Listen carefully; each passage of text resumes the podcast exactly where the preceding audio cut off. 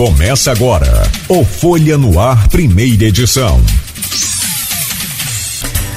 Segunda-feira, 24 de outubro de 2022. Começa agora pela Folha FM 98,3, emissora do grupo Folha da Manhã de Comunicação.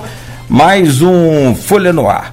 Meu caro Arnaldo Neto, que, que doideira esse negócio do Roberto Jefferson aí, hein?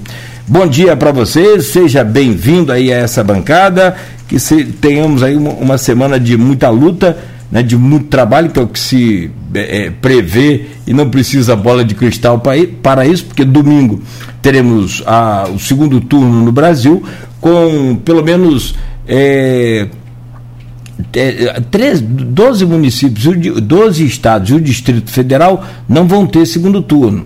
Né? E os demais terão segundo turno para governador e todos com segundo turno para presidente. Bom dia, Neto, seja bem-vindo.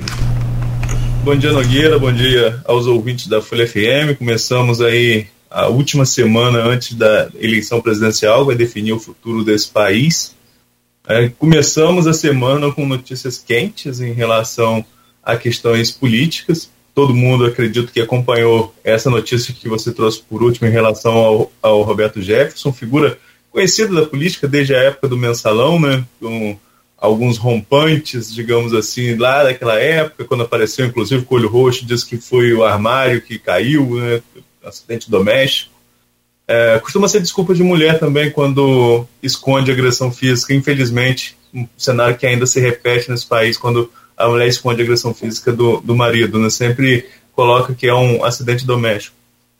Enfim, é uma questão que a gente já viu várias vezes. Mas vamos falar exclusivamente do caso do Roberto Jefferson, enquanto a gente aguarda o deputado eleito Murilo Gouveia, nosso convidado de hoje. É, o deputado Roberto Jefferson, ontem nas redes sociais, cara, era até difícil você entender, porque o, o, o bolsonarista fiel, é, aquele que segue é, de maneira incondicional os atos do presidente da República, ele estava perdido. Porque os aliados de frente das redes sociais, uns estavam em defesa do Roberto Jefferson, outros não estavam em defesa do Roberto Jefferson, até o presidente depois chamar o Roberto Jefferson de bandido. Mas estava completamente perdido, porque não tinha uma coordenação ainda, cada um atirar, com, com, com desculpa do trocadilho, atirava para um lado né, nas redes sociais, você não sabia o que fazer, defende ou critica o Roberto Jefferson. Estava ali uma situação meio bastante solta, bastante perdida no primeiro momento das redes sociais. O Roberto Jefferson cometeu crimes no plural, crimes no plural. É, como disse o presidente da República, é um bandido realmente, tem que ser tratado como tal. É, ele atirou contra a polícia, jogou uma granada contra a polícia. E aí nós vamos a alguns pontos que o colocam como bandido e não venha querer trazer questionamento, ah, que ele é, é foi preso por crime de opinião. Não, é mentira. Quem está falando isso está mentindo. Está absolutamente mentindo.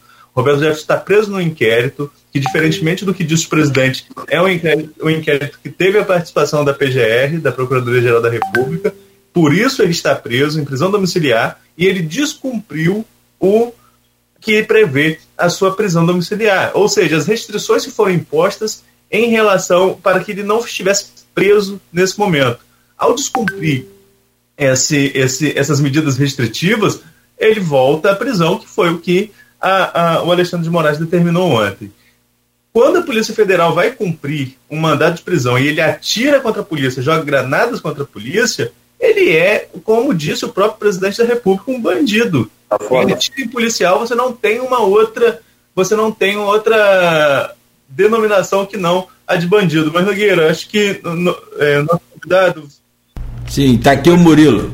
A gente segue com os comentários. Se o Murilo Gouveia já chegou aqui, e a gente é, é, pode até fazer um, um, rápido intervalo enquanto ele ajeita aí a câmera.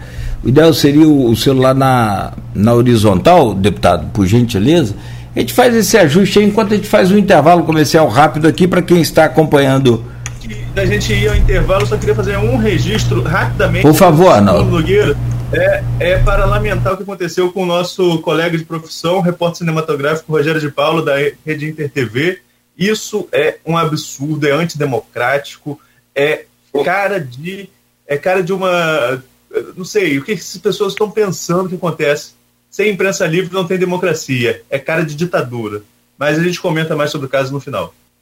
Assina embaixo e a gente comenta assim ao final. São 7h29 em Campos. Pagar contas de luz altíssimas não mais. Pague até 95% menos na sua conta de energia. Fuja do aumento das taxas. Economize drasticamente instalando um sistema de energia solar na sua indústria, comércio ou residência. Venha para a Electric Campus. Solicite um orçamento pelo telefone 30 33 22 13. Electric Campus, Rua Formosa, 127, ao lado do estádio do Goitacás. Chegou o Plínio Bacelar Vacina, uma moderna moderna clínica de vacinação da região. Todo o suporte feito por médicos, enfermeiros e técnicos de enfermagem com ampla experiência para realizar a vacinação de forma prática e rápida. Crianças, adultos, gestantes e idosos, todos podem contar com Plínio Bacelar Vacina, equipe especializada em vacinação domiciliar, escolar e corporativa. Plínio Bacelar Vacina, cuidar bem de tudo que te faz bem. Rua José do Patrocínio 89, telefone 22 32 34 34 30 e WhatsApp 22 99943 93 69. Laboratório Plínio Bacelar. 80 anos. Compromisso com a qualidade.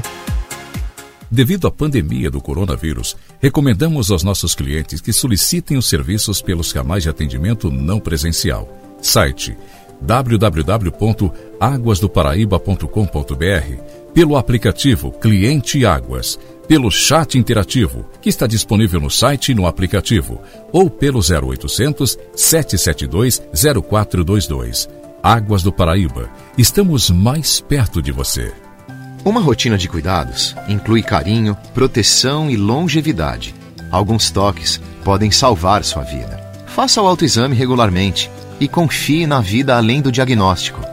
Previna-se com a Unimed Campos. Nascida em 2001, a companhia Limporte é líder de mercado na região e está em desenvolvimento contínuo, alinhada com o compromisso e qualidade na prestação de serviços de limpeza, portaria e segurança patrimonial. Atendemos empresas e condomínios com total adequação ao seu negócio. Limporte, mais que serviços, segurança. Campos 27227374, Macaé 27590726, www.limporte.com.br siga-nos nas redes sociais. A Proteus, moderna empresa especializada em medicina e segurança do trabalho, está preparada para atender e implantar as necessidades de saúde e segurança do trabalho e do e-social na sua empresa. Acesse proteusmedicinadotrabalho.com.br ou ligue 2725 0878 e conheça todas as soluções inteligentes que oferecemos. Proteus, qualidade reconhecida e certificada ISO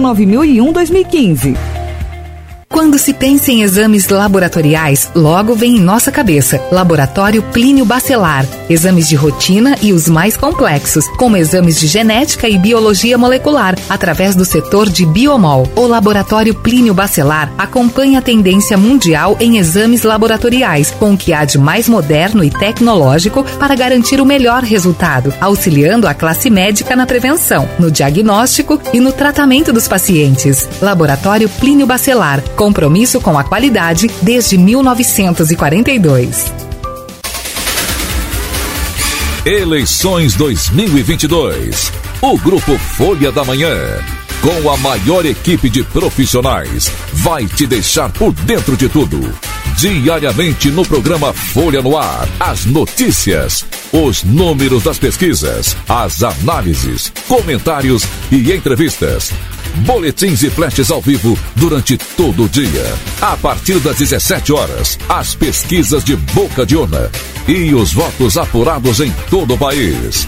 Eleições 2022.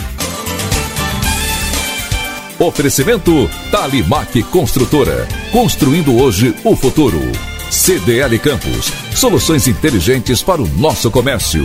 Asflucan. A força do nosso produtor. Petro NF. Juntos somos mais fortes. Limporte. Mais que serviços. Segurança. Apoio. A SIC. Lutando pelo desenvolvimento de campos. Guia de desconto. Plano de assistência familiar Boa Viagem. Exclusivo para associados Boa Viagem. Adquira agora e ganhe descontos e benefícios em exames e consultas médicas para você e sua família. Guia de desconto. Solicite pelo WhatsApp 999396027. Não deixe para amanhã o que é necessário fazer hoje. Plano Boa Viagem. Mais que um plano, uma tranquilidade.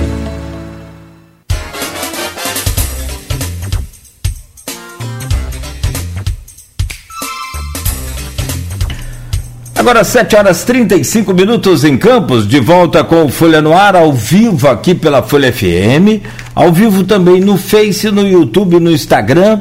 Esse programa daqui a pouco estará editado em podcast e logo mais tem reprise na Plena TV, também emissora do grupo Folha da Manhã de Comunicação. Voltamos ao vivo no oferecimento de Proteus, serviços de saúde e medicina ocupacional Qualidade certificada ISO 9001-2015, Unimed Campos, cuidar de você, esse é o plano. Laboratórios Plínio Bacelar e Plínio Bacelar Vacina, uma clínica moderna especializada em vacinação e o apoio de Green Energia Solar.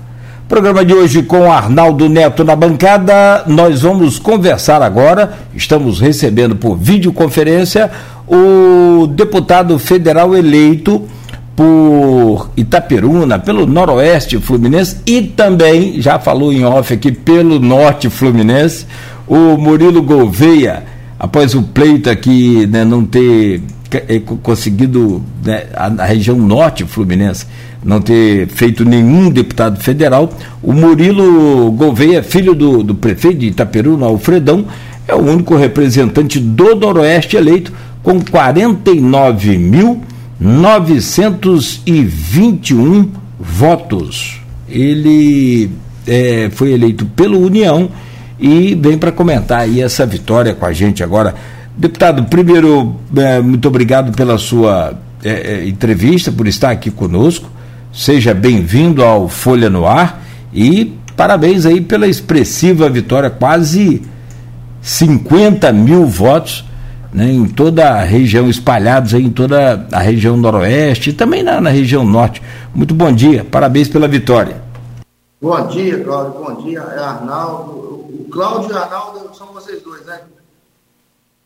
Bom dia, Cláudio, bom dia, Arnaldo. Eu fico muito feliz de estar podendo participar, né, dessa, desse bate-papo nosso aí, e ter oportunidade de falar um pouco, e vocês também dar oportunidade gente, da gente e expressar o que, que é o desejo nosso de fazer no nosso mandato, em conjunto com chamada lá no, no, no, no celular. Né? Chamada, essa tela preta é clássica de chamada. É clássica, né? Então o pediu depois ao Murilo para que coloque o telefone lá em, no modo não perturbe, o meu preferido. É, enquanto ele acerta lá, avessa já, porque senão ele não consegue fazer essa entrevista. Naturalmente, né, pessoal já, já ligando aí para articular a posse. E o Murilo é filho do Alfredão e, e, ele era secretário de governo. Mas antes de ser secretário de governo, o Murilo foi articulista do, de, desde o início do mandato do, do pai né, em Brasília para conseguir verba para várias é, pastas da prefeitura em que o seu pai é o prefeito o Alfredo Marques, o, o Alfredão. Itaperuna tem um, um, um, costume de ter prefeito assim, com aumentativo, né? É, antes tivemos lá o Claudão, também, né? Que foi prefeito de, de Itaperuna há um tempo atrás. Agora aqui de cabeça não, não me recordo bem, mas já há bastante tempo. E, e agora tem o Alfredão. Né? Não sei se eu, depois eu vou brincar com o Murilo aqui quando ele retornar aí, Arnaldo, se ele vai virar o Murilão. Pode ser, mas aí eu acho que vai ser quando for prefeito. Vamos aguardar aí o retorno do, do deputado. É, Arnaldo, ele teve voto, por exemplo, em Itaperuna, a sua base eleitoral, foram 21.787 votos, mais de 50% dos seus votos foram na sua terra natal. Né? A maior parte, a parte de, não chega a ser mais de 50, ele teve quase, quase 50, né? Perdão, ma, ma, quase, é, perdão. quem teve mais de 50% dos votos foi Carla Machado aqui em, em Campos. Né? É, mas vamos lá. Então ele teve é, 21.787 votos, quase 50%, em Itaperuna. É, por exemplo, em Bom Jesus foram 2.600, Bom Jesus do Itabapuana, 2.604 votos. Em Santo Antônio de Pádua, 725 votos. Em São José de Ubá, 431 votos. Se, se, se você conhece São José de Ubá, 431 votos é voto para danar em São José de Ubá. São José de Ubá é pequenininho. Não sei o total de eleitores, mas é assim. Teve, hum. teve quase mil votos em Niterói, por exemplo. Eu fiz essa pesquisa aí que o Caio teve 34 votos. Aliás, é, é, é, é, você traz essa manchete aí na, na Folha de sábado, matéria sua que você falava aqui. É, o Caio não parece não ter feito nenhum trabalho, ou se fez, não surgiu, surtiu efeito em, em Niterói, né? Olha, como eu digo numa nota aí, ele cresceu quase 50% dos votos, né, em relação a, a, a 2018. Passou de 23 para 34, né, mas 2018 era apenas um ex-candidato a prefeito de Campos, agora é um ex-secretário da cidade, um desempenho muito ruim do Caio Viana nessa eleição, sobretudo em Niterói. Ficou ruim porque foi a quarta eleição que ele disputou e não chegou ao mandato, né, não conseguiu um mandato eletivo, mas 34 votos na cidade em que foi secretário é muito ruim, porque como que ele não conseguiu fazer base, né, é, desempenhou a função lá por um tempo, uma função importante, numa cidade importante, uma metrópole, é, na, na, metrópole do, do, Rio de Janeiro, ao lado da cidade do Rio de Janeiro, mas não conseguiu é, penetrar votos para a eleição, que eu acho que era o principal objetivo, né? já que ele, como esperado, sairia bem aqui em Campos, teve uma boa votação aqui em Campos, mas precisava catar alguns votos fora. Mas apesar de tudo isso, uh, o desenrolar dos fatos uh, podem levá-lo ao cargo de deputado federal no ano que vem. O próprio Eduardo Paes, em entrevista à Folha, falou sobre essa possibilidade recentemente. É, falou, falou sobre essa possibilidade recentemente quando ele está é, é, tá numa legenda, Nogueira, que ele é o terceiro suplente. Terceiro suplente. O primeiro suplente é o Marcelo Caleiro, que já recebemos em algumas oportunidades aqui no, no Folha no Ar. Sim. E o segundo suplente é o Renan Ferreirinha, que é o secretário municipal de educação, o jovem Renan Ferreirinha, que é secretário municipal de educação do Rio de Janeiro é deputado estadual de mandato né, e atual secretário, secretário de Educação. E para a, a, a felicidade do Caio, o caminho está preparado para ele assumir essa cadeira, porque além desses dois, Marcelo Caleiro e o Renan Ferreirinha, que são que foram secretários do PAIS, o Renan já até já voltou para a educação, o Caleiro foi secretário de governo, o primeiro da legenda, o Sorães, que é o secretário de saúde, até voltou à Secretaria de Saúde. Do, não, não, da cidade do Rio. Todos os secretários do pai. Perdão, perdão, da cidade do Rio. É. Segundo. É o do estado é o chefe, né? É. Isso, isso. É, segundo Pedro Paulo, outro que também acho que não precisa nem falar da relação próxima dele com o Paz. Ah, depois foi, salvo o melhor juízo, foi o Hugo Leal. Esse também já está aí há, há, muito tempo é, é, como deputado federal, não tem tanta ligação com o Paz. Depois foi a Laura Carneiro, que era secretária de assistência do, do Eduardo Paes. Ou seja, na frente dele são seis secretários de paz. É, então a possibilidade de ele chegar ao mandato é muito grande, é muito grande de chegar. Mas o desempenho foi ruim. O Getúlio Augusto diz aqui: bom dia, Caio Viano tem que começar sendo vereador. Não sei as pretensões do Caio para a próxima eleição, né? ainda, é, é, ainda se articula qual vai ser a estratégia do grupo político, mas tem quem aposte grande, nessa grande. possibilidade que o Getúlio levanta aqui. Já há essa aposta nessa possibilidade. E aí, se isso ocorrer, né, só o tempo dirá, se isso ocorrer, aposto nele como um, um, um grande puxador de legenda, seja qual a legenda que ele seja candidato. Mas também não sei se seria essa a estratégia ou se seria novamente tentar a prefeitura. Isso só o tempo vai dizer. Acho que é muito cedo para ele tentar antecipar esses fatos, né, Nogueira? É, eu não sei se é, essa coisa de. É, a gente costuma escalonar isso, né? É, de que o, o, o, político ele tem que começar de baixo e crescer. Eu não sei se é. Se isso tem alguma lógica.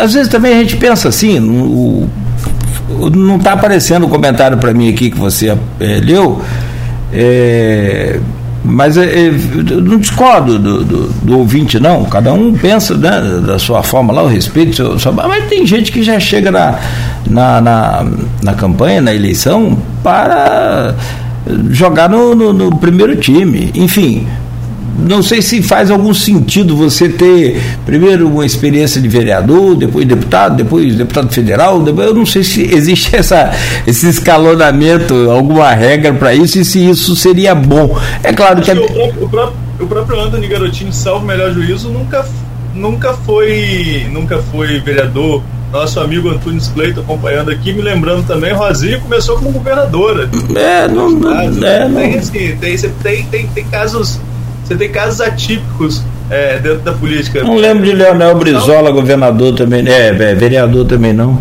É, salvo melhor juízo, Garotinho não chegou a ser vereador por questão de legenda, depois se elege deputado estadual, né? Mas vereador não chegou, não chegou a ser.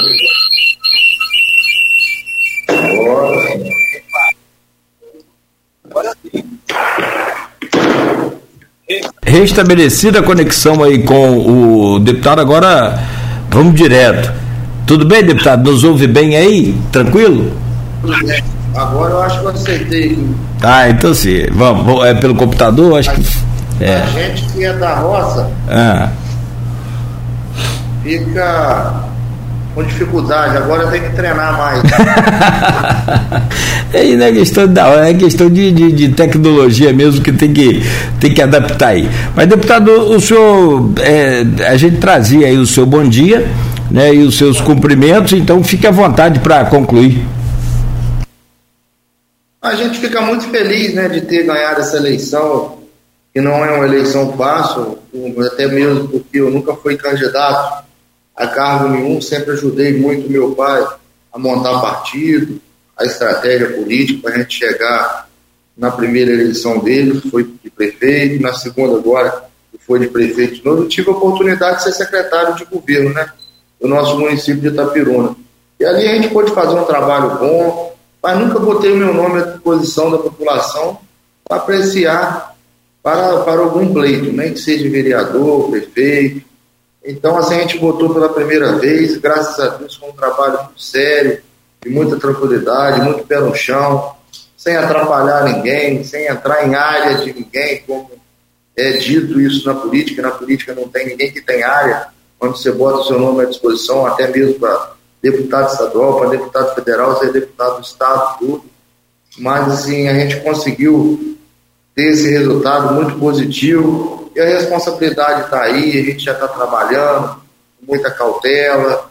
O que, o que a gente não está entendendo, a gente está procurando entender, porque é um jogo que você precisa entender para que você saia ganhando, principalmente a sua região norte e noroeste do estado, onde ficou essa responsabilidade nas nossas costas. Mas a gente está preparado para dia 1 de janeiro, a gente vai, vai ser deputado a partir do dia 1 de janeiro, né? Porque é a partir do dia 1 de janeiro, e em fevereiro a gente toma posse e ali a gente começa a trabalhar com muita excelência para o nosso povo que tanto precisa. Nogueira, a gente estava falando aqui de quem, quem chegou o mandato alto também, Zé Vitor está acompanhando a gente, Zé Vitor Silva lá em São João da Barra, lá em Gruçaí.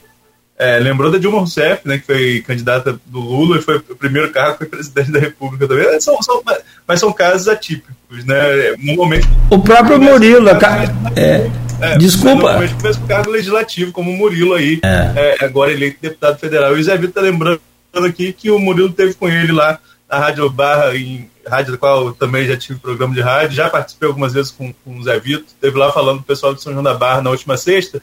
Então vamos pegar aqui um gancho. Fica fazendo propaganda de Zé Vitor, ô, ô, Murilo, só um segundo, deputado. É, eu cheguei no mercado municipal outro dia e tava o pessoal falando, não, pô, gosto daquele Zé Vitor lá de São da Barra, da rádio, ele é inteligente, ele é bom. Vai, vai um abraço aí pro Zé Vitor. Vai ter problema é, não. Zé, Zé Vitor é bom que a gente consulta que tem a memória que vai lá em 1900 e não sei quando, lá sabe partido, sabe Dilma, sabe tudo, todo mundo. Vamos aqui na nossa conversa com o Murilo rapidamente falar sobre essa questão da, da política regional. Murilo, primeiro parabéns pela, pela eleição, como o Nogueira colocou, quase 50 mil votos, 20, mais de 21 aí em Itaperuna, mas o restante espraiado. Eu falei aqui, por exemplo, Niterói teve quase mil votos, né, a gente fez um levantamento lá na cidade também. Então, assim, a eleição bastante espraiada, votos em várias cidades, aqui na região também mas a região ficou com você como um único representante. Você é agricultor, né? você coloca como sua profissão no registro de candidatura agricultor. E nós temos aqui um projeto importante que começou ainda no mandato do Vladimir deputado em relação à questão do semiárido, a, a reconhecer aí a classificação climática da região como semiárido, porque nós sofremos muito com secas intensas e isso abriria portas para o agricultor facilitaria a vida do agricultor no acesso a crédito, seria um, um, crédito diferenciado, enfim. Queria saber como você, como você é, é, planeja chegar a Brasília e abraçar essas pautas da região, principalmente essa, que vai precisar de um representante local para dar continuidade, independentemente de quem seja o próximo presidente da República. Precisa de alguém para dar continuidade a esse projeto. O que você espera apresentar em Brasília e qual o seu posicionamento em relação a esse projeto específico? O posicionamento sobre esse projeto é dar continuidade a ele, porque é um projeto muito bom. É um projeto que realmente a nossa região ela precisa. Nossa região é muito carente. Então, assim, inclusive eu vou ter um, um encontro com o Vladimir daqui a pouco, acabando a entrevista que eu estou saindo de, de Itapiruna, estou indo a campus encontrar com ele, e a gente vai dar prosseguimento a esse projeto, fazer de tudo, de tudo para tirar ele do papel. Porque a gente sabe que não é fácil, tudo tem começo, meio e fim. Então o Vladimir iniciou. E eu vou começar e vou terminar, se Deus quiser. Em relação ao seu mandato, quais são as suas principais metas nesse desafio, nesse primeiro mandato eletivo enquanto deputado federal? Assim, as, as minhas principais metas são as pautas que eu sempre defendi na nossa, na nossa campanha.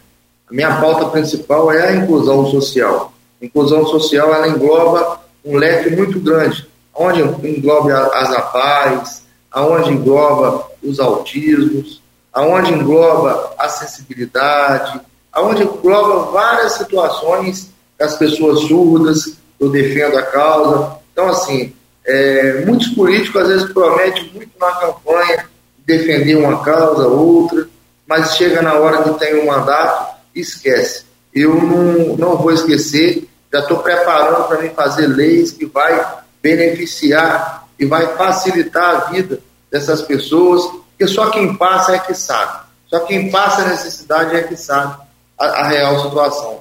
E, e as nossas pautas principais também é saúde, educação e infraestrutura, porque a nossa região é uma região carente, mas também Itaperuna é uma região que é referência na saúde para todo o estado do Rio de Janeiro.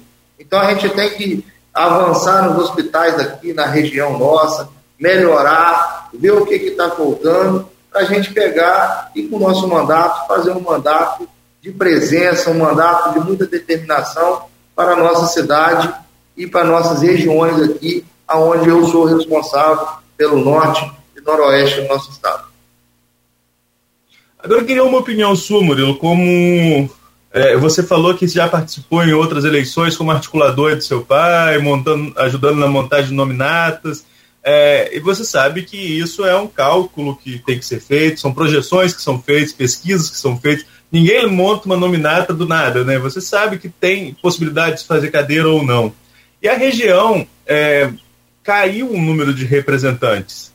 É, na última eleição, nós elegemos quatro deputados federais, nessa Felizmente temos um que é você, mas caímos o número de representantes. Campos, por exemplo, teve 18 candidatos a deputado federal. Campos é a cidade polo do norte fluminense. Aí na sua região, você chegou a dividir voto com alguém? Teve candidaturas que chegaram a, a, a buscar esse voto que poderia ser só para um candidato da região? E como que você analisa esse fato de, aqui em Campos, por exemplo, uma cidade maior até, ter tanto candidato e acabar não fazendo ninguém a federal? Eu acho assim, qual, qual é o meu ponto de vista? É, teve alguns candidatos vindo para cá, sim, como vem naturalmente em todas as eleições, mas assim, às vezes os candidatos aqui saíram com muita força daqui, saíram com 2 mil votos, 2.500 votos, 3 mil votos. Nessa eleição só com 300, com 200, com no máximo 500 votos. Então, assim, a gente fica, a gente trabalhou aqui sem, sem atrito nenhum, mas eu também avancei nas outras cidades. Em Campos mesmo, eu tenho que agradecer muito ao meu amigo Marcos Alexandre, onde nós tivemos 2 mil e um pouquinho, 2.100 e poucos votos. 2087. Então, assim, o Marcos Alexandre esteve comigo, abraçou a nossa campanha, conversou comigo lá atrás e, assim, e ficou firme com a gente ali onde deu o resultado. Então, assim, a nossa liderança aí é ele, a gente tem um, uma parceria muito boa, além de amigos, colegas que a gente tem aí em Campos, mas é um, um cara do meio político onde nos ajudou, foi ele. Então, assim, São Francisco estava voando, tivemos dois mil e poucos votos lá. Rio das Ostras, mil votos quase, 998 votos. Macaé, quase 600 votos. Então, assim, nós também avançamos nas outras cidades. E o que, que ajudou muito aqui na nossa cidade, especialmente aonde você está perguntando? Nós trabalhamos dois anos aqui. Trabalhamos como secretário de governo, em conjunto com o prefeito Alfredão e o vice-prefeito Nel. Aqui nós tivemos um apoio maciço da Câmara Municipal, de 13 vereadores, tinha 11 nos apoiando. É, nós fizemos vários programas aqui que está dando continuidade ainda, asfalto na rua, onde está asfaltando um quilômetro e meio de asfalto por semana no nosso município. É, Ciclo Seguro é um, é um programa social da Secretaria de Ação Social, aonde é, é, é, dá assistência àquelas meninas jovens que ali estão formando a sua, a sua maturidade como mulher. É, vários programas, reformamos a, a UPA, um piso de qualidade, e ali a gente foi dando qualidade com a maturidade e experiência do meu pai ter sido prefeito e depois ter ficado de fora, depois ter voltado prefeito, voltou com mais experiência. E a gente não deixou de ter mais experiência para produzir uma secretaria, uma secretaria grande, da maior cidade do Noroeste, e ali levou o Alfredão, junto com todos os colegas secretários, com os servidores do município, ao Alfredão a 82% de aprovação. Então isso facilita a gente andar na rua, pedir voto, porque o político ele tem que ter contato com o público. O político ele não pode correr. Então, mesmo que as pessoas cobram, tem pessoas que estão cobrando coisas reais, tem outros que cobram coisas que não existem na política, outros cobram emprego. O que nós temos que cobrar com emprego? Nós temos que trazer indústria para cá, para a nossa região. Então, isso, a gente tem que, que, que, que mudar essa mentalidade principalmente do Noroeste, aonde ficou 30 anos sem representante. O Norte sempre teve representantes aí. Agora, graças a Deus, eu vou ter a oportunidade de ajudar o Norte do nosso estado, trabalhar para Campos, para Macaé, para Rio das Ostras, São João da Barra, São Francisco da Vapuana, mas o Noroeste ele ficou sempre, sempre 30 anos sem, sem representante. Quem ajudava muito o Noroeste era o Norte os deputados aí. Então, assim, a gente é grato por isso, e essa gratidão vai ser retribuída agora, aonde o Norte está sem deputado. Ele não está sem deputado. A partir do dia 1 de janeiro, ele tem um deputado Murilo Gouveia trabalhando com o mesmo, o mesmo apego que vai trabalhar para o Noroeste. Murilo, você citou aí o fato de você ter sido secretário de seu pai e acompanhando o noticiário do Noroeste, sobretudo no blog do Nino Belliene, eu li em algum momento que chegaram a contestar sua candidatura por causa disso, né? É, é, há uma oposição, então, que, que tentou aí tirar sua candidatura em algum momento? Como vocês superaram essa questão? Quando tentaram tirar nossa candidatura, não foi oposição de Itapiruna. Foi pessoas que foram candidatos a deputados também. E a gente sabe quem é, a gente sabe como é que foi, mas graças a Deus não conseguiram, nós ganhamos a eleição e hoje a gente encontra nos corredores da Câmara lá de Federal lá, como encontramos agora, e cumprimentamos. Ele fingiu que nada aconteceu, eu também fingi que nada acontecia e vamos tocar. Estamos nós dois lá, cada um com um objetivo. E assim, a gente fica feliz por ter dado a oportunidade. Eu sou, eu sou um garoto com 36 anos de idade mas eu, eu carrego eu carrego dentro de mim uma alegria muito grande que eu sou uma pessoa que não guardo mágoa no coração. Às vezes a gente fica chateado, às vezes a gente fica com raiva na hora, mas virou aquilo dali, eu toco minha vida, não fico olhando para retrovisor. O importante é que desse resultado, onde eles tentaram parar nossa candidatura, foi o resultado de nós eleitos. Ô, ô Murilo, eu estou fazendo um scout aqui da sua eleição e enquanto né, caiu a conexão aí, se trocava de equipamento, de aparelho, a gente estava discutindo aqui. É, você foi evidentemente que muito bem votado em Itaperuna, 21.787 votos, e aí deu uma, uma pulverizada, mas uma pulverizada com uma consistência muito grande de percentual de votos. E eu falava para o Arnaldo, eu, eu, sou de Italva, então eu conheço essa região noroeste muito, joguei muita bola aí em São José de Ubá, Natividade, Italcara, é, lá em Raposo, essa região toda aí em Laje, jogamos, jogamos bola em Laje do Muriaé. É, você nem era nascido ainda. Eu tô velho, cara, mas é, você já falou que tá um garotão aí. Mas, por exemplo, ó, em Ubá você teve 431 votos. Ah, mas 431 votos, mas em relação à, à, à população habilitada ao voto em Ubá, é muita quantidade de voto. Mas aí você citou Macaé também, você citou próprio São Francisco, São João da Barra, aqui, onde você também teve voto. E aí vem Bom Jesus, 2.604 votos. Santo Antônio de Pádua, que é aí perto também, 725 votos. O Barro, já falei. É, Natividade, 1.716 votos. Campos, 2.087. E por aí vai. Em Italva, lá na minha terra, você teve 984 votos. Por exemplo, eu posso falar por Italva, posso até falar por outros, mas com mais propriedade. Lá em Italva, nós não temos mais em funcionamento o, o hospital há um bom tempo. É, Itaperuna é nossa referência, sempre foi nossa referência de saúde aí. Como é que vai ser a sua estratégia? E você citou, ó, essa, essa responsabilidade caiu nas minhas costas, de tomar conta do norte e do, do noroeste e agora do norte fluminense. Como é que vai ser a sua estratégia para atender de forma, eu não sei se equânime, eu não sei se é possível, mas de forma é, satisfatória esses municípios que reconhecerem você uma possibilidade de, de ser aí uma, uma ponte importante em Brasília?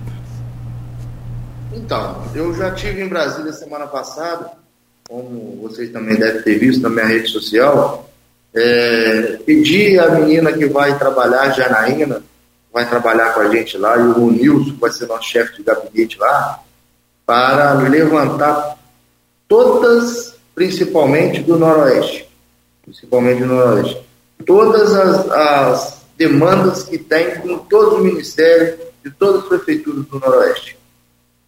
Por quê? Eu quero ver o que está pendente. O que está pendente do Noroeste do Estado. Por norte eu já vou pelo outro caminho, porque o norte sempre teve deputado. Então tem que ver outros tipos de demandas que estão, que estão pendentes. Você está falando de tal, eu tô, estou citando qual que vai ser o, o, meu, a minha estratégia. Porque eu não tive prefeito nenhum me apoiando. Prefeito nenhum me apoiou. O único prefeito que me apoiou foi o meu pai, prefeito da Peruna Alfredão. Mas isso não interessa. Isso agora que interessa é que eu sou deputado representando o Norte e Noroeste. Então, assim, eu não quero levar isso para um lado pessoal e quero também que os prefeitos tenham liberdade, se estiver me escutando. Murilo está aqui, de portas abertas, para sentar, para bater um papo, para avançar para frente. O que passou, passou. O que não passou, não vai passar. E a gente tem que olhar para frente, porque a população, quando tem trabalho, a população reconhece. Isso é, é, isso é o que eu vejo no natural, principalmente no interior do estado. Então, assim, a gente está fazendo esses levantamentos para quê? Para chegar em fevereiro a gente já ter alguma demanda dos municípios na mão. Vou estar em daqui a pouco, vou falar especialmente com o Vladimir, vou lá especialmente para encontrar com ele, para ver também qual é a demanda da Prefeitura de Campos, o que está travado, o que, que a gente pode avançar, mesmo que ele já tenha experiência de ter sido deputado, a irmã deputada, enfim, ter outros colegas lá dentro, mas eu quero ser mais um colega e quero somar com a região norte. Eu não poderia começar a região norte sem começar por Campos, uma cidade que tem mais de 500 mil habitantes. Então, assim, é, hoje eu já começo esse trabalho. Por incrível que pareça, coincidiu a entrevista no dia de eu estar aí na, na, na na cidade. Então vou começar por Campos, eu fui, bom, vou em São João da Barra, vou em São Francisco da Vapuana, conversar com meu amigo, meu, meu parceiro Pedrinho Xerene, com o Marcelo eu já encontro todo dia, com o Marcelo está comigo, mas o Pedrinho Xerene é um companheiro, é um amigo, que me ajudou muito, aderiu a nossa campanha lá. Então, assim, a gente tem compromisso com ele lá, como tem compromisso com nossos grupos políticos, aonde que nos ajudou, desde lá de trás, acreditou no Murilo Gouveia, acreditou na nossa eleição. Mas, além de compromisso com o grupo político, eu tenho compromisso com a nossa população, aonde a gente tem que representá-las com um galardão, que foi a chancela que o povo me deu. Murilo, acho que hoje é mais fácil a gente falar sobre, já com mandato garantido, é mais fácil falar sobre, sobre, sobre os riscos e dificuldades durante as, as conjunturas políticas. Nós conversamos recentemente aqui com o Tiago Rangel, deputado estadual eleito, ele falou sobre sua expressiva votação, mas disse que chegou a conversar com você que achava perigosa a sua mudança de partido quando você foi para a União, União Brasil, um partido considerado com, com uma linha de corte alta, e foi uma linha de corte alta, você teve a votação expressiva, ele falou que achava meio perigoso, até porque era candidato primeiro mandato, às vezes poderia ir muito bem na sua cidade, e ainda assim ficar é, é barrado na linha de corte. Acabou que você nem foi eleito por média, né? Você foi por consciente partidário. Por média entrou o sobrinho lá do, do, do R.R. Soares, é Felipe, acho, né? Felipe, se não me falha a memória aqui. É, enfim, em algum momento também te passou alguma preocupação nessas mudanças partidárias? A linha de corte alto do partido que fez a deputada mais votada, Daniela do Vaguinho, com mais de 200 mil votos. É, em algum momento você também chegou a ficar receoso se a mudança foi a mudança certa na questão de estratégia mesmo partidária? Então, eu, eu sou muito, eu sou muito grupo. O governador me chamou no último dia e pediu para mim entrar na União Brasil. E ali foi difícil a decisão. Aquela decisão ali minha foi difícil, porque eu já estava com a decisão formada na minha cabeça. Mas eu sou grupo e gosto de desafios. Eu, na minha vida, nada foi fácil, mas tudo foi com muito amor, tudo, tudo, tudo foi com a direção de Deus e tudo foi de muita coragem. Eu sempre tive coragem de enfrentar os desafios da vida. E ali não foi diferente. Na hora que eu decidi, que eu, que eu assinei a ficha que eu defini, eu esqueci tudo para trás, não preocupava quem estava na frente, quem estava atrás, queria fazer o meu trabalho. E meu trabalho não parava. Nós trabalhamos 24 horas. Eu, Murilo e toda a nossa equipe.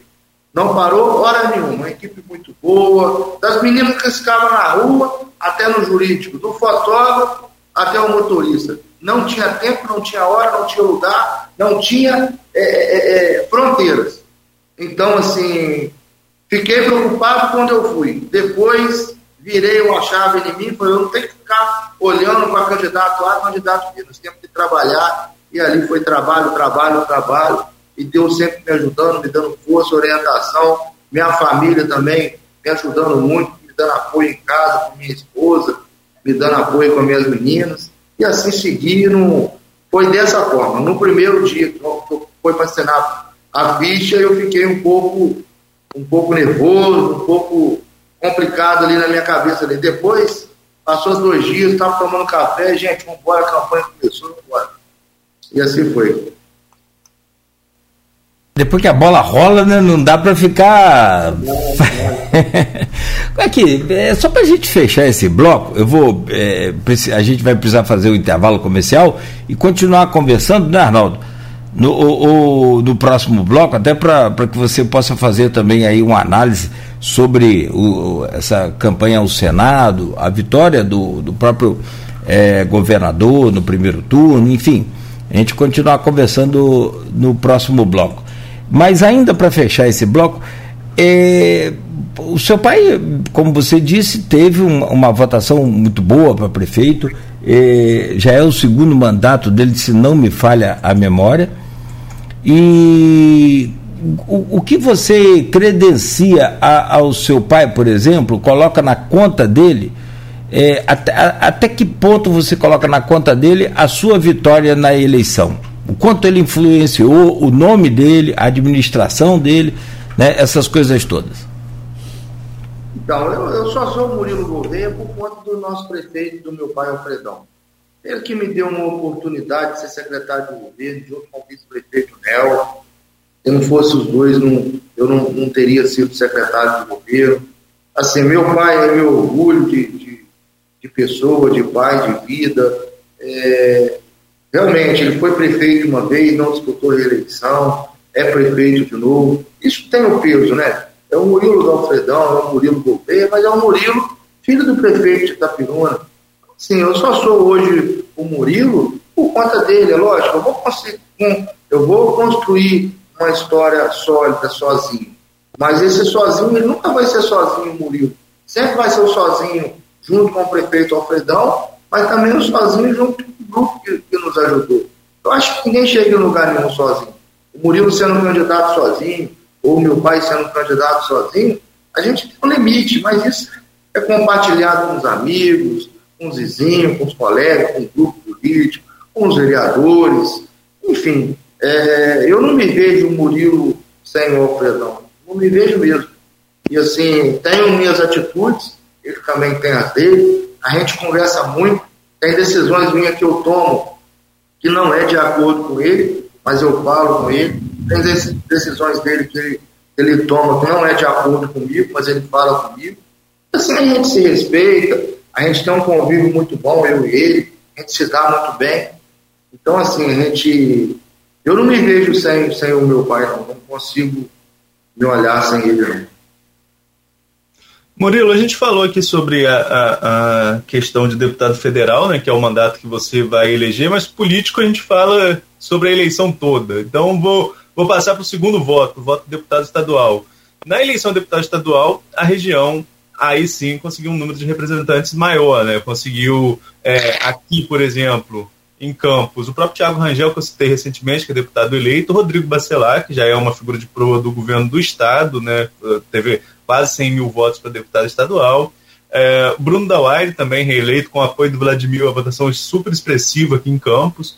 É, chegou lá perto dos 50 mil votos aqui em Campos para deputado estadual. Carla Machado, ex-prefeita de São João da Barra, eleita, é, eleita agora deputada, deputada estadual. Chico Machado, agora líder do governo na Alerj, notícia também no Guia, que nós demos na edição de sábado sim, da, sim. da manhã, o novo líder do governo é o Chico Machado. E aí no Noroeste, mais uma vez, Jair Bittencourt. Como que você avalia essa configuração de representantes do Estado na Assembleia para o próximo mandato e qual a sua relação com essas figuras, né, já que você vai estar em Brasília e essas figuras vão estar como deputado aqui no Estado do Rio de Janeiro? Eu tenho relação com todos eles, relação muito boa, eu não tenho atrito com ninguém. E assim, graças a Deus, a região norte e noroeste ficou bem representada com deputados, entendeu? Então, assim, a gente vê os deputados de expressão, os deputados que realmente conhecem conhece da política do interior, e não adianta nada se eleger deputados que não conhecem, não sabe nem aonde fica um curral de leite, aonde a agricultura nossa é muito forte, não sabe não, nem aonde tem uma plantação de, de cana, aonde o canavial aí no norte é muito forte. Então, assim, é, é, são situações que realmente eu acho que o norte e o noroeste está bem representado, está bem representado na Câmara, na, na, na Assembleia Legislativa, a gente fica muito feliz, eu tenho acesso a todos eles, tenho um bom relacionamento com todos eles, é, fiz dobradas de, de, de, de, trabalho na eleição com todos eles, e a gente fica feliz né, dos colegas ter, ter ganhado a eleição e representar mais uns quatro anos aí pela frente do nosso estado, onde um estado que, que tem uma política que é muito complicada, muito complicada mesmo, vários governadores presos, é, vem de um, de um histórico muito, muito, muito ruim no nosso estado. Um histórico que a política fica muito desacreditada. Quatro, cinco governadores presos, escândalos. Então isso tem que parar, isso tem que, que sanar e trabalhar para o povo. O político tem que parar de servir a própria e servir a população.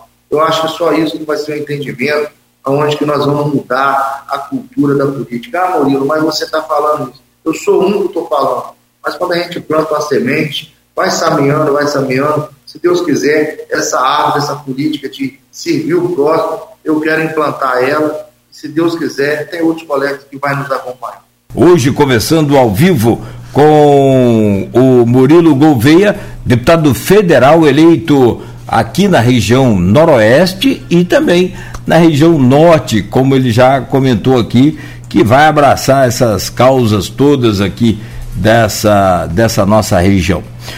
Meu caro Arnaldo Neto, eu peço a você a gentileza de abrir esse bloco, por favor.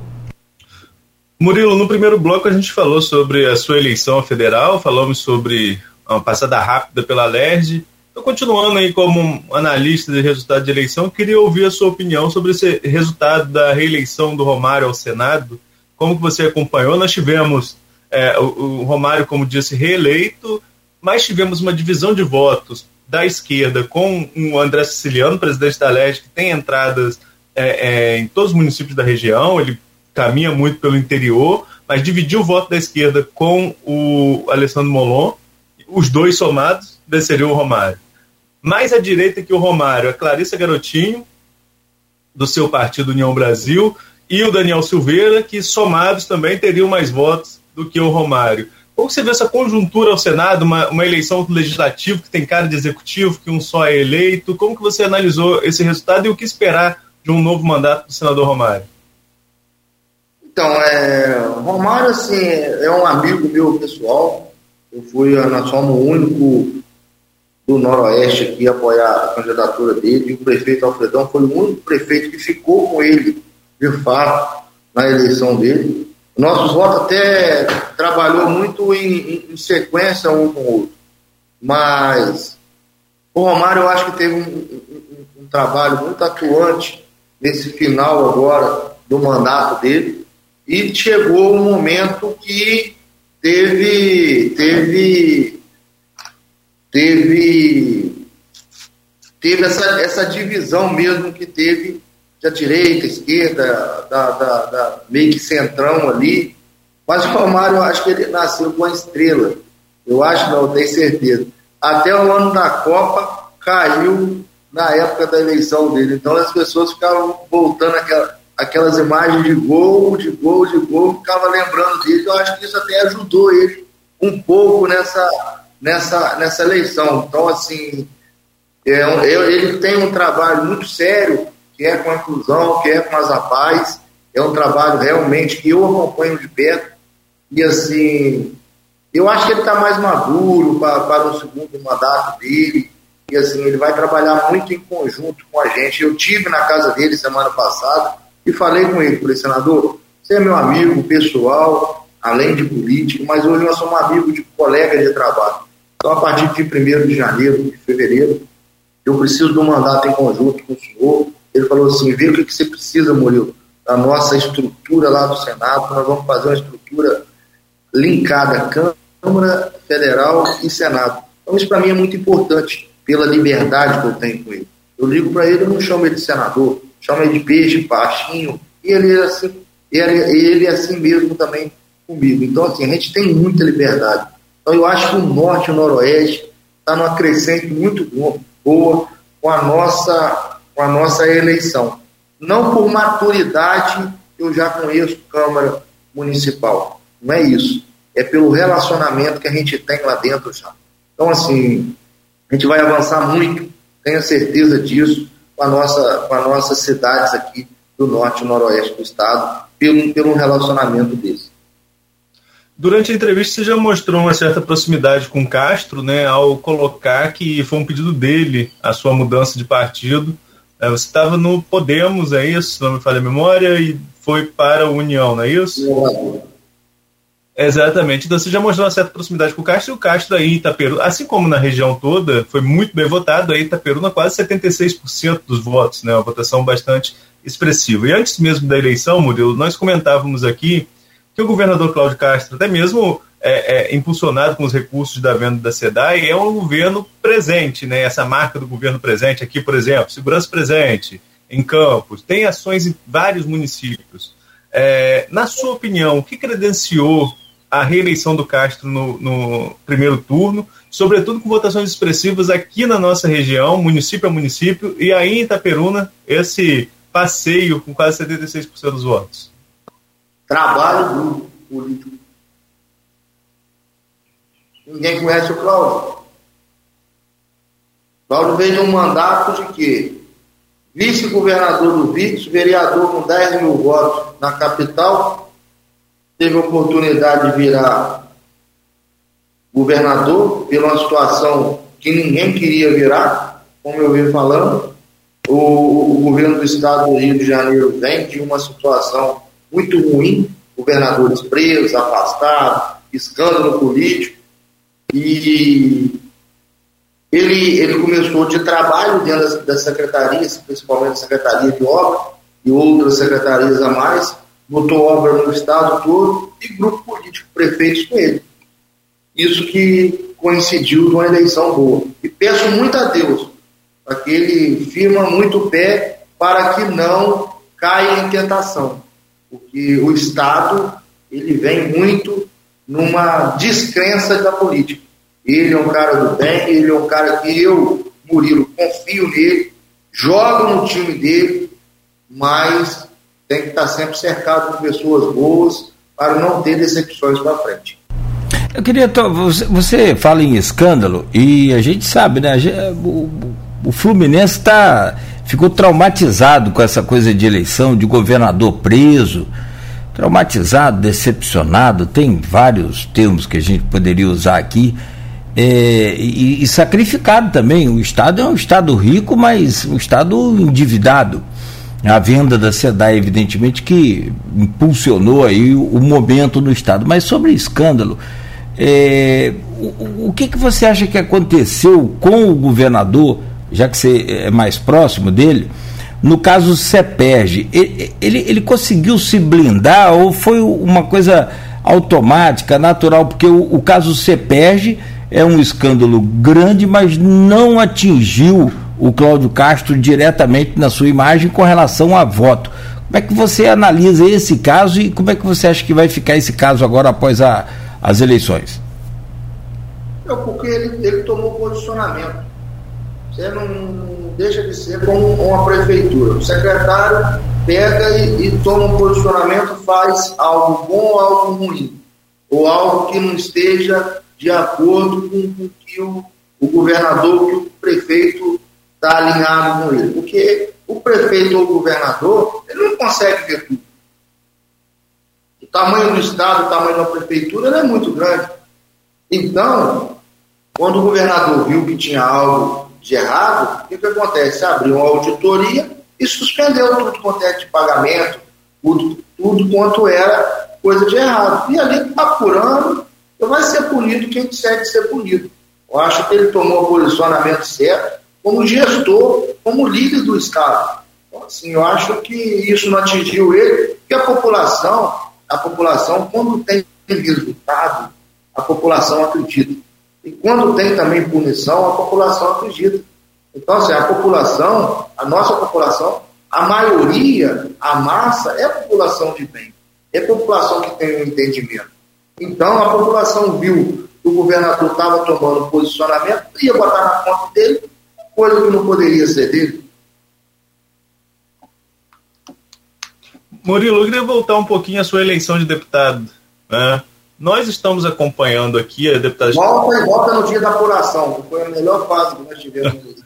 Não, eu quero, na verdade, voltar para falar do dia da sua posse, que é o dia de eleição da mesa.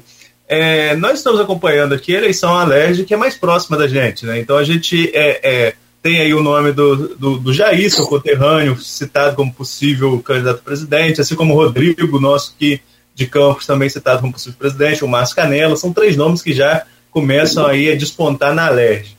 Na Câmara dos Deputados, é, o Arthur Lira, atual presidente, é um nome que é cotado também, mas claro que a eleição para presidente da Câmara dos Deputados só vai ser é, ter um norte depois da eleição a presidente da República. Isso é, todo mundo sabe disso. Mas como você disse que já esteve em Brasília, eu queria um feedback seu. Isso já se conversa, as lideranças partidárias já estão conversando, seu partido já conversa sobre essa eleição da mesa lá em Brasília? Já tem conversado sim, mas estão esperando a eleição do segundo turno para tomar uma definição mais sólida. Lira realmente é um nome? É, e do outro lado, já tem nome pelo menos se, se, se despontando? Vocês não me apertam muito, não. União tem a bancada forte, né? Deixa eu te falar com você. Eu sou novo. Eu, sou novo, eu tenho 40 muita cautela. Então eu tenho que falar o que está tá no, na, forma, na forma natural de todos. Mas assim, tem muita conversa, eu acho que vai tomar uma definição mais sólida depois do, do, do segundo turno. Então vamos pegar o gancho para o segundo turno, então. É, qual a sua projeção? Né? A região aqui é uma região em que o presidente Jair Bolsonaro teve uma votação expressiva. Aí Itaperuna estava com os números abertos aqui, acho que pouco mais de 60% dos votos né, na cidade. Uh, aqui em Campos quase isso também, 58, se não me falha a memória. É, qual a sua projeção de segundo turno no âmbito regional e o que você faz de leitura no cenário nacional em relação a essa disputa Lula-Bolsonaro no próximo domingo? Eu acho que todos dois vão sair muito vitoriosos dessa eleição. Porque aconteceu o que aconteceu no passado. Tem uma disputa tão polarizada como essa no Brasil, isso vai ficar na história. Mas eu, Murilo, alinhado com todo o meu grupo, eu sou Bolsonaro caminho com Bolsonaro, estou pedindo para ele, estou pedindo ao nosso grupo político. Meu pai também é Bolsonaro, é do partido Bolsonaro. Então, assim, o que a gente puder aumentar aqui em Itapiruna, aqui no Noroeste, aqui no Norte, com o Bolsonaro, nós vamos de Bolsonaro. Inclusive, quarta-feira, 9 horas da manhã, eu estou aí numa carreata em Campos, com Flávio Bolsonaro e com o prefeito Vladimir. E a sua leitura do cenário nacional, como analista, você tem, tem visto as pesquisas? As pesquisas acertaram o resultado do Lula, mas subestimaram muito o resultado do Bolsonaro. O Bolsonaro saiu com um resultado bem maior do que as pesquisas captavam no primeiro turno. E agora algumas já apontam ali empate técnico entre os dois, portam um cenário bem mais apertado. O que, que você espera do domingo no cenário nacional? Então, eu estou contando muito com as pessoas em votar. As pessoas que não foram votar, em votar. Porque é um, tem um feriado, né? Que vai ter, acho que na, na terça-feira. Então, assim, eu espero muitas pessoas em votar e estou muito confiante na vitória, na reeleição do presidente Bolsonaro. E é uma, é uma eleição muito difícil, não tenho como analista falar dela, não tenho como deputado falar dela, tem que é, trabalhar fechar os olhos e cair no trecho e trabalhar, como a gente faz na nossa eleição mesmo. Porque a eleição está tá muito polarizada. Está muito polarizada, as pessoas também estão perdendo um pouco o senso da coisa, está entrando numa briga pessoal, familiar, de amigos. Eu tenho amigos que às vezes têm uma tendência de um lado, tem amigos que têm a tendência do outro. É uma coisa assim muito, muito forte a gente pega as pessoas para acalmar, para analisar com carinho, com, com, com, clareza as coisas, entendeu? Porque parece que as pessoas estão com sangue na flor da pele. Então, assim, tem que ter muita cautela, até mesmo aonde você vai falar, de que jeito vai falar, porque está muito difícil. Está muito difícil. Não, não é uma eleição fácil e todos dois já são vitoriosos. Porque vai sair no patamar onde está, mas eu, Murilo, sou de Bolsonaro. Peço a todos que estão nos ouvindo aí, vamos dar continuidade o que está dando certo. Queria pedir uma avaliação sua, deputado. É, no caso de armamento, o presidente Jair Bolsonaro né, faz questão de trabalhar muito isso. E você, como Arnaldo já. Oi? O ontem o que aconteceu com a Então é isso que eu vou chegar lá. E você é agricultor. É, tem vários pontos de vista sobre essa questão do, do, armamento. O agricultor que fica lá mais afastado, ele fica sem nenhuma proteção. Hoje estão criando, inclusive aqui na, na região, em São Francisco, começou um grupo é, com uma atuação do governo do estado, da Polícia Militar, em parceria com a Prefeitura de São Francisco e com os agricultores ali, com os proprietários rurais, no sentido de manter uma comunicação mais efetiva, mais é, é, é precisa para exatamente prevenir a questão da violência no campo. E aí vem esse debate sobre o armamento da população ou não. O Bolsonaro que libera a população para ter esse acesso às armas, fazendo os devidos cursos, as coisas, mas com mais facilidade do que antes. E ontem nós tivemos um caso do aliado do Bolsonaro, né, é, o Roberto Jefferson, que o senhor já acaba de citar, né, recebendo a Polícia Federal a, a, bala e a granada. Como é que o senhor analisa esse ponto de, de, de, dessa questão de armamento que o presidente defende e o fato de um dos seus aliados ontem ter recebido a própria Polícia Federal a tiros? É, é uma situação muito delicada, porque assim, cada um tem uma cabeça, minha cabeça nunca foi a favor de arma do tipo que foi, foi liberado dessas vezes. Por quê? E as pessoas que têm problema psicológico dentro de casa. Às vezes ela está num momento bom, ela conseguiu uma arma, e na hora que ela estiver num momento ruim, como é que vai fazer? Então, assim, sou a favor da liberação da arma, mas sou a favor de uma linha muito rígida para liberar a arma para quem possa ter ela, ela em casa ou ela na sua fazenda. Porque a pessoa bebe bebe, sai para uma bebida. A bebida, ela, ela faz você falar o que você não está com vontade de falar, mas o que você está com, com vontade dentro do seu interior de falar. A bebida, ela te dá mais coragem. Você já pensou uma pessoa desequilibrada, bêbada, uma arma? O que ela pode fazer? Então você tem que pensar no seu filho, na sua vida, no seu vizinho. Então, assim, é, é, é um tema muito polêmico. É um tema muito polêmico e eu queria até deixar esse tema para lá, porque é um tema muito polêmico e eu tenho uma cabeça, eu tenho arma. Eu tenho arma registrada, eu tenho arma toda legalizada. Mas assim, hoje eu já estou querendo entregar minha arma, por quê? Pela minha filha, tem dois anos de idade. Mesmo que ela fique dentro de um cofre, guardado, todas as formas legais, aonde a Polícia Federal teve em casa, fez uma vistoria, o que, que tinha que fazer, o que tinha que ter. Mas a gente fica pensando, uma criança pega aquilo, eu não sou de bebida, eu não sou, sou muito tranquilo na minha. E quem assim, às vezes, pega um descontrole, tem uma discussão com um amigo, com um vizinho, ou com a esposa, quer botar aqui na cintura, acha que é que é, está mais forte do que os outros. Então, assim, é muito delicado isso. Ontem mostrou uma pessoa desequilibrada que poderia ter tirado a vida de um cidadão policial que estava ali trabalhando, cumprindo o seu dever, saiu de casa deixou a sua filha, sua família, sua esposa em casa e poderia não ter voltado. Então, assim, não é só a pessoa que não tem escolaridade, que mora numa periferia, que mata. O cara estava ali morando numa mansão, cheio de arma dentro de casa, e recebeu os policiais daquela maneira. E ainda incentivando as pessoas que, que, que fossem abordadas a tomar o mesmo posicionamento. Então, são pessoas que, que têm que ser extinguidas, até mesmo da política, porque já pensou um ex-deputado falar uma coisa daquela dali? Ah, mas está passando problema de saúde, está com isso. Todo mundo passa. Ou você tem o seu problema, eu tenho o meu, o outro tem o dele. Cada um tem um problema. Ninguém, ninguém é feito só de alegria. Todos nós temos um problema. E quando a gente olha para o outro, o problema do outro é maior do que o nosso. Aí você vai ver que o seu problema é menor. Então, assim, é, foi lamentável aquilo dali, deixa a gente triste, mas graças a Deus não teve morte.